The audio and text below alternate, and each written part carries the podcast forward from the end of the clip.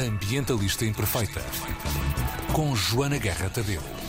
Todas as terças na 3, bem-vinda, bom dia, boa semana. no estado no estado do mundo está a acabar, estou ótima e vocês? Pois, Pois é, mais ou menos, eu sinto mais ou menos o mesmo. É, não é? Dentro do género mundo a acabar, estou ok. Estou ok. A tentar para empurrar mim isto até com a está a acabar devagarinho. Ah, para, quem, para algumas pessoas está a acabar depressa. É mais ou menos isso.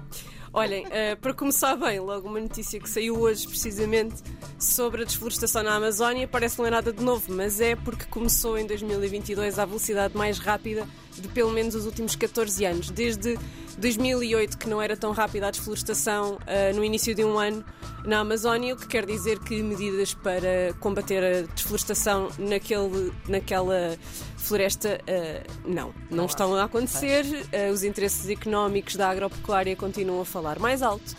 E a Amazónia continua a ser destruída a uma velocidade eh, ridícula. Ao mesmo tempo, sai um relatório que revela que o mercado das madeiras de luxo está a levar algumas espécies à beira da extinção. Portanto, nós andamos a extinguir árvores em nome da decoração. Pois. Ficam a saber. Não é só da decoração, é da decoração de luxo, que é todo outro, outro campeonato. Mais uma vez, interesses económicos bem, bem engraçados aqui a brincarem. Há extinção.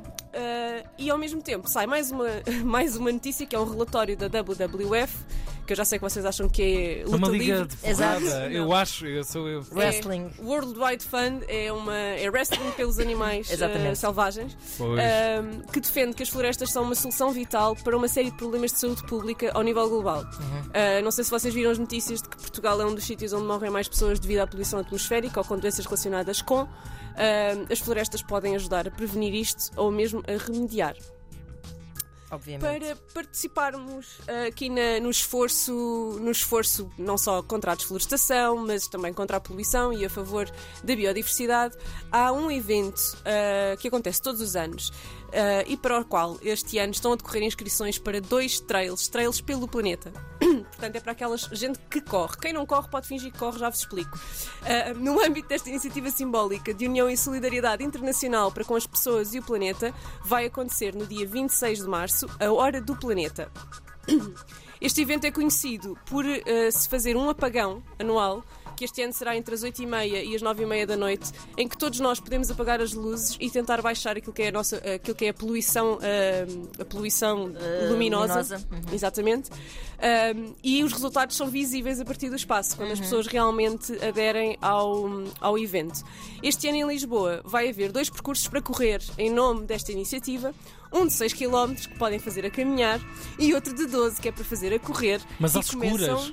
Não, Ah. são às 5 às cinco da tarde. devia fazer Eu o, agora o de estava a 6 a brincar. correr e o de 12 a caminhar. Pronto, Tá mas bem. é que a ideia é a gente acabar os dois ao mesmo tempo. Claro. Portanto, os de 6 vão devagarinho e os 12 vão a abrir. Está certo. Ah, e os dois começam no topo do Parque Eduardo VII às 5 da tarde, no dia 26 de março, é um domingo. Ah, têm que se inscrever. Uhum. Inscrevam-se. As inscrições acabam esta semana e fazem-se no site horadoplaneta.pt. Eu vou lá estar, vou fazer os 6 km, obviamente. A desculpa para ir a andar é que vou levar a minha filha de 4 anos.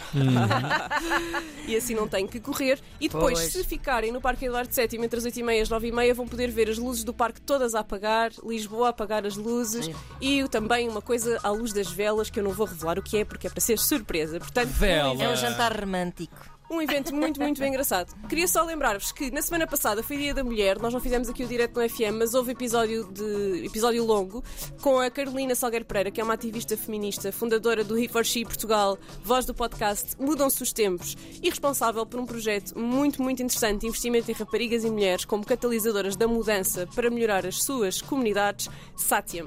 Uh, que fica sediada em Chennai, na Índia. E a Carolina veio responder à pergunta que ligações há entre a luta ambientalista e a luta feminista.